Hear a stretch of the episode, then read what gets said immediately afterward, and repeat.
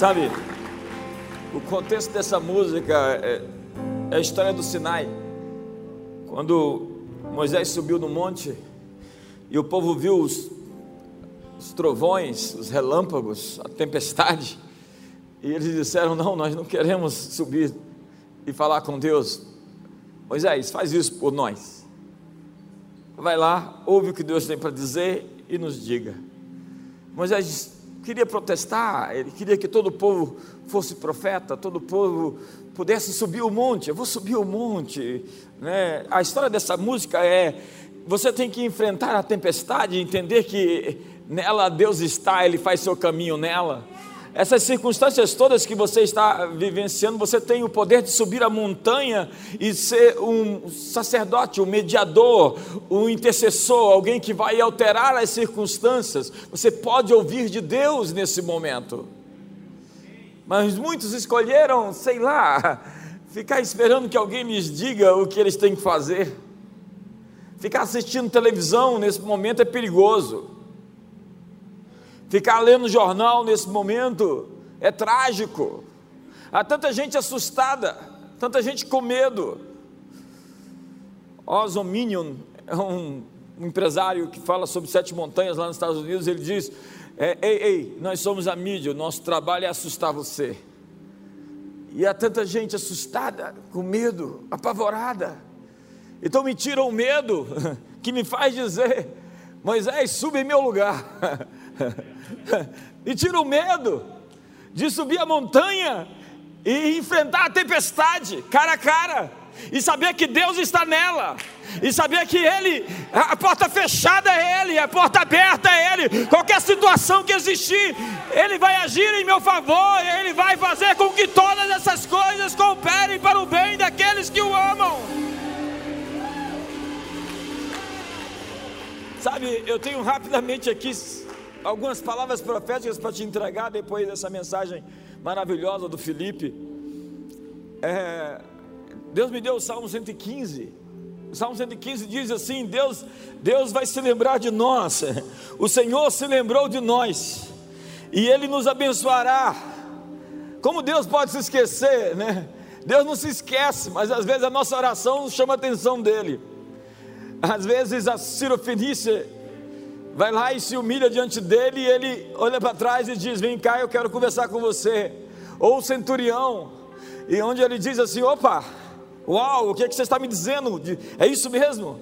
Nessas atitudes podem impressioná-lo, podem chamar a atenção, ele é onipotente, ele sabe de todas as coisas, mas ele pode ser impressionado por atitudes legítimas, limpas, poderosas dos seus filhos, do seu povo. E o Salmo 115, é, eu gosto dos salmos, vocês sabem, diz assim, em primeiro lugar, que não é sobre você, né? Não é sobre você, é sobre um propósito maior. Ele diz assim: não a nós, não a nós, Senhor, mas ao teu nome da glória. Ele está dizendo que existe um propósito maior em você ser abençoado. Não é uma coisa para você ser abençoado e ostentar uma bênção, receber algo. Não é simplesmente salvar a sua empresa, é salvar todos aqueles empregos que estão condicionados ao negócio que Deus levantou na sua vida. Não é simplesmente abençoar você e a pessoa que você vai encontrar ou já encontrou. Eu, eu vi aqui durante a ministração casamentos Deus tem casamentos para essa igreja. Nós vamos ver é, é, cinco, dez casamentos numa semana nesse ministério. Nos próximos meses e anos nós vamos ter casamento todas as semanas e vamos ter muitos casamentos. E você que está solteiro, está se preparando, está se guardando para isso, Deus está vendo. E Deus tem alguém preparado para você e não é simplesmente para você se casar, envolve os filhos que vão nascer, envolve o mundo que você vai abençoar, envolve algo que você vai tocar, não é sobre você, é sobre aquilo que vai vir sobre você, que vai abençoar tanta gente ao seu redor. Me ajuda aí, se ajuda aí. Não é sobre você que Deus tem aquela posição é sobre a sua influência do reino de Deus correndo ao seu redor e abençoando todos à sua volta. Não é sobre você. é sobre o propósito dele em você, é muito mais do que algo que Deus te dá, faz parte de todo uma costura, um, um, um, um apanhado, uma conjuntura, em que Ele precisa que você esteja abençoado naquele ponto, a fim de que algo mais aconteça a partir de você, de onde você está. Ele diz: não é nós, mas é o teu nome da glória.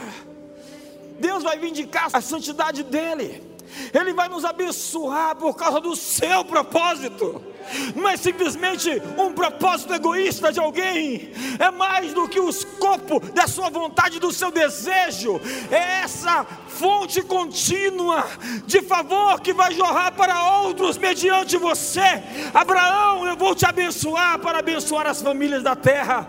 Deus está te dizendo: eu vou te abençoar para que mediante a sua vida outros também sejam abençoados. Você está comigo aqui, você está comigo aqui hoje. Eu vou te abençoar porque você abençoado vai abençoar tantos outros. Segundo, quantos querem ficar comigo até meia-noite? Você é novo aqui? Ele está dizendo: não a nós, não a nós, mas ao teu nome da glória, porque se diriam entre as nações. Ele está dizendo assim: as nações iriam dizer se o Senhor não fizesse, onde está o Deus deles? Iria virar uma fama ruim para aqueles que representam o nome de Deus. Iria se tornar alguma coisa que eles iriam falar. Então, o salmista esperto, ele ora dentro da perspectiva, ele faz um apelo para aquilo que as nações vão falar. Ele copiou isso de Moisés, muito tempo antes, quando Moisés disse: Senhor, você vai destruir o teu povo? O que vão dizer lá no Egito? O que as nações ao redor vão dizer? Vão dizer que o Senhor não conseguiu introduzir o teu povo na terra. É como diz, porque se diriam entre as nações, o Salmo 126, grandes coisas fez o Senhor por eles. Então o que as nações dizem é pauta de intercessão e de apelo para que a promessa se cumpra. E as nações vão dizer: grandes coisas fez o Senhor por eles. Com efeito, grandes coisas fez o Senhor por nós. Seus vizinhos vão dizer: Eu quero uma aliança com você, porque eu não sei o que você tem. A propósito, o que colocaram no seu alpiste, eu quero comer o que você está comendo, eu quero ir onde você está indo, eu quero saber qual é o ponto, onde você encontrou, qual é a graça, qual é o favor, como você consegue educar seus filhos e eles serem tão gentis e ao mesmo tempo poderosos e bem-sucedidos, como você consegue no meio de pandemia ficar tão cheio de entusiasmo. No meio de pandemia, não, já não é mais meio de pandemia. Vamos mudar esse assunto. Terceira coisa.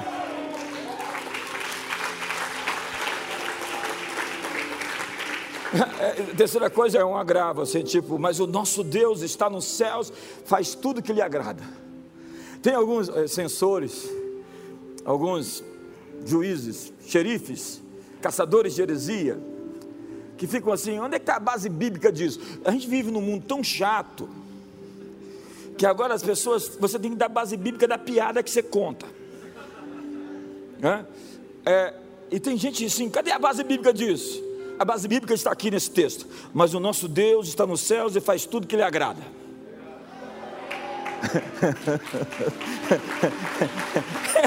Essa é a base bíblica contra, contra as previsões, contra as estatísticas, contra os prognósticos. Eu quero lhe dizer que Deus vai fazer tudo aquilo que lhe agradar. Deus vai fazer o que lhe agradar.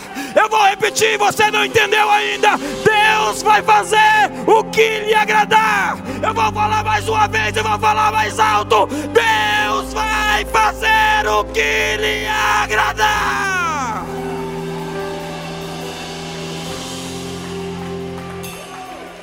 Então, se for do teu agrado, Senhor, casa esse rapaz. E eu sei que tem um outro texto bíblico que fala assim: Senhor, não é bom que o homem fique só.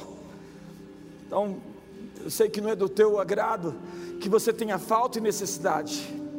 porque a Bíblia diz que ele se compraz na prosperidade dos seus servos. Salmo 35, verso 27. Eu sei que não é o agrado de Deus que você viva doente, enfermo e sem energia. Então você terá força e energia para enfrentar seus obstáculos. Eu sei que não é do teu agrado que você sofra derrota após derrota. Ainda que você sofreu uma derrota, essa derrota vai se tornar uma plataforma para sucessos futuros e vindouros que já estão se manifestando, porque Deus faz tudo o que lhe agrada. Ah, ah, e Ele agrada que você pise os altos da terra. Ele se agrada em ver seus filhos fortes, bonitos, saudáveis, bem-sucedidos. Quantos são pais aqui e amam ver seus filhos assim, desse jeito? Deus muito mais. Olha para o seu irmão aí, já está na hora de voltar a ficar falando para o outro. Fala para o seu irmão, Deus muito mais. É isso. Deus muito mais. O Avano está até, tá até lhe tirando uma casquinha da pastora. Fátima, não sei, está voltando, está voltando ao normal. Pastores, deixa eu chegar em casa. o quarto ponto, o quarto ponto. Tá terminou, já tá bom.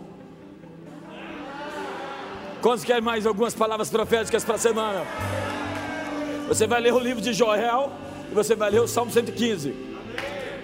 E a quarta coisa que diz é que os ídolos das nações são vãos, eles vão passar.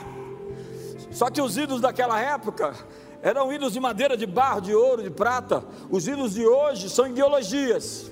É o Kuvoegerim, chamava de religiões políticas ou religiões seculares. Elas têm uma estrutura de seita, elas têm um objeto de adoração, elas têm um ambiente. E a Bíblia diz que essas religiões são vãs, os ídolos são vãos e eles não vão perdurar perante o Deus vivo. Quinto, eu gosto desse texto. Verso 14 diz: Eu repeti esse texto tantas vezes na vida e vou repetir mais uma vez com você hoje. Diz assim: que o Senhor vos aumente cada vez mais a vocês e aos seus filhos. Quantos querem ter muitos filhos aqui? Muitos filhos, muitos filhos. Filhos, e eu não estou falando somente de filhos biológicos, eu estou falando de filhos espirituais, eu estou falando de pessoas mentoriadas por você nos seus negócios, na sua empresa, naquilo que você faz. Você vai administrar é, é, ambientes onde pessoas vão ser inspiradas por aquilo que Deus te deu. Você está me entendendo ou não? Então diga comigo, não a nós mas ao teu nome da glória. Porque se diriam entre as nações: onde está o Deus deles? Diga comigo, que o Senhor. Não, não, está fraco, fraco.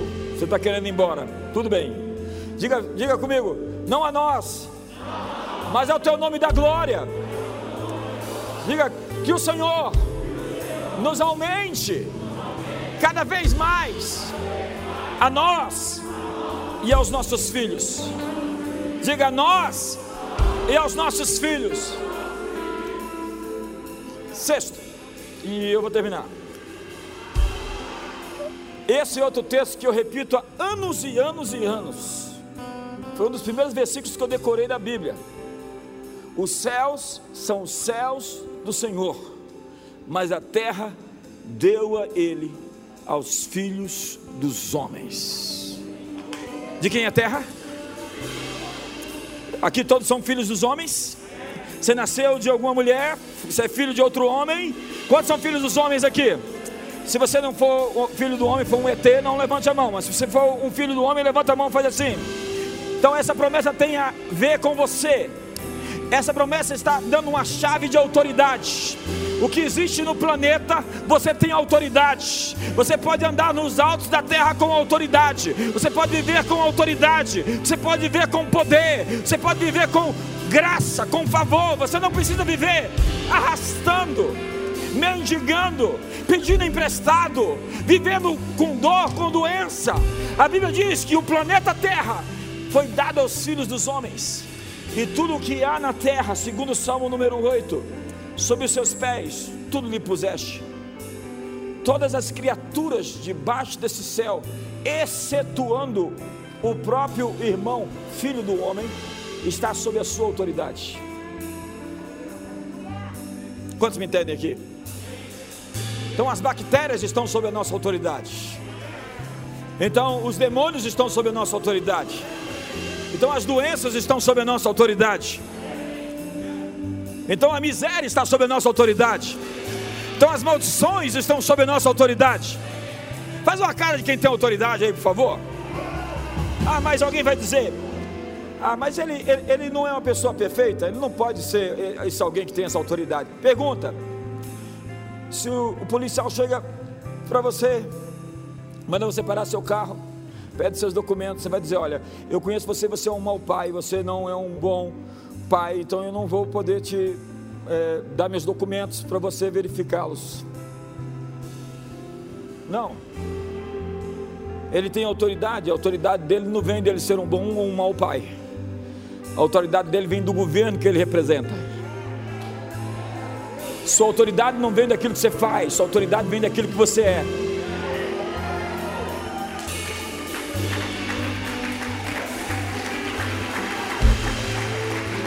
Então lá vem um caminhão e aquele policial com a farda para o caminhão. O caminhão tem 20 pneus e o caminhão freia. Por quê? Porque o policial tem autoridade do governo, todo o governo está por detrás dele. Eu vim aqui dizer que você tem um governo por detrás de você. Você tem autoridade porque você tem o reino de Deus por trás de você. E por último, e por último, ele termina o ciclo dizendo assim: deixa eu ler o texto, eu acho melhor. Verso 17 e 18: Os mortos não louvam o Senhor, nem os que descem ao silêncio, mas nós bendiremos ao Senhor desde agora e para sempre. Louvai ao Senhor. É mais um apelo. Ele está dizendo: o pó não vai te adorar, meu fracasso não vai te adorar em você morrer não vai adorar a Deus, mas em você viver para contar os testemunhos de Deus. Eu estou aqui dando uma última palavra nesse ambiente para todas as pessoas que me assistem. Deus está quebrando o laço de morte. Ele está dizendo para você que está com sentimentos de morte, que você não vai morrer, antes vai viver para contar os testemunhos do Senhor.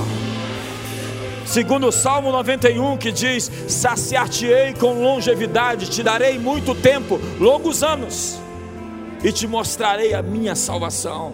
Hoje eu quebro o espírito de morte, eu, hoje eu quebro o poder da morte, eu libero o poder da vida, e você, conforme diz o Salmo, mas nós bendiremos ao Senhor, desde agora e para sempre. Louvai ao Senhor, levante as suas mãos e o adore nessa noite.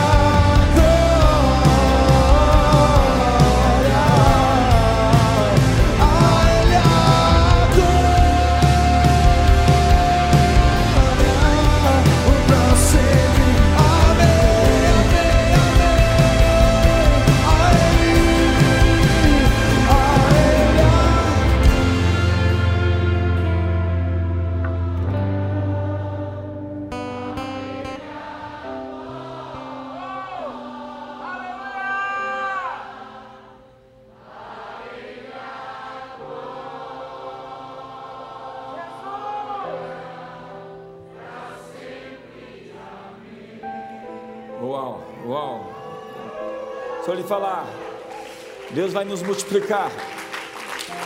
No meio da pandemia, Ele nos multiplicou. Nós temos uma igreja digital agora.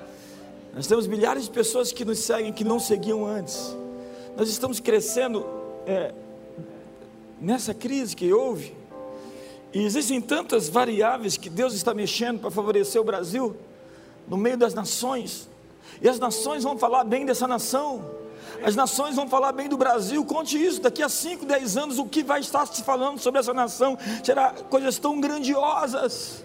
Daqui a 10 anos, 20 anos, quando você olhar para trás e pensar em 2020, você vai falar: nossa, que tempo, que ponto de inflexão para o alto, para cima. Deus criou esse ambiente a fim de que nós possamos seguir para o nosso destino. Deus vai nos multiplicar e você vai se tornar vovô, vovó, né? Não tão cedo assim. Antes vai ter que ter filhos. E vai te dar muitos filhos, quantos filhos você quiser. Por isso eu libero a abertura da madre hoje para os casais que querem ter filhos. Você está com medo de ter filhos num ambiente como esse, num mundo como esse? Ei, ei, eu ainda creio que Deus se lembrou de nós. O verso número 12: O Senhor se lembrou de nós e Ele nos abençoará. O Senhor se lembrou de você e Ele te abençoará. Eu realmente acredito na promessa, e a promessa vai vingar, prevalecer sobre suas circunstâncias aquilo que está à sua volta vai ser modificado pela materialização daquilo que Deus disse. O que Deus disse vai substituir aquilo que parece um ambiente hostil ou impróprio, inapropriado que parece existir à sua volta. Deus vai substituir tudo isso por um novo ambiente, uma nova atmosfera. Isso de maneira pessoal, isso de maneira coletiva. Eu não estou pregando uma utopia. Eu estou pregando o reino de Deus. E Ele é justiça, alegria e paz, gozo no Espírito Santo. Está vindo algo para responder a tudo aquilo que nós vivemos nos últimos meses. Estamos completando cinco meses de toda essa história maluca. Deus tem uma resposta para dar. A resposta já chegou, ela já está presente e como disse o pastor Felipe, nós vamos ter um, um poderoso final de ano. Quantos acreditam nessa palavra em nome de Jesus? Quantos creem nisso? Então não tenha medo de se casar, não tenha medo de ter filhos, não tenha medo de semear, de construir negócios, abrir empresas, de fomentar. Por quê? E eu termino. Porque Deus vai te abençoar, não é por sua causa é por muito mais do que você, é por todas as pessoas que envolvem a bênção que Ele vai te dar. Ele vai te abençoar para que por meio de você muitos outros sejam alcançados. É isso ou não? Eu não sinto você empolgado aqui, eu, tô, eu sou. Eu não sinto você, você vibrando, você, você feliz, você alegre. Onde está você? Me ajuda aí. Se ajuda aí, faz alguma coisa. Sobe em cima da cadeira, planta a bananeira. Celebra o Senhor. Dê um brado de vitória essa noite.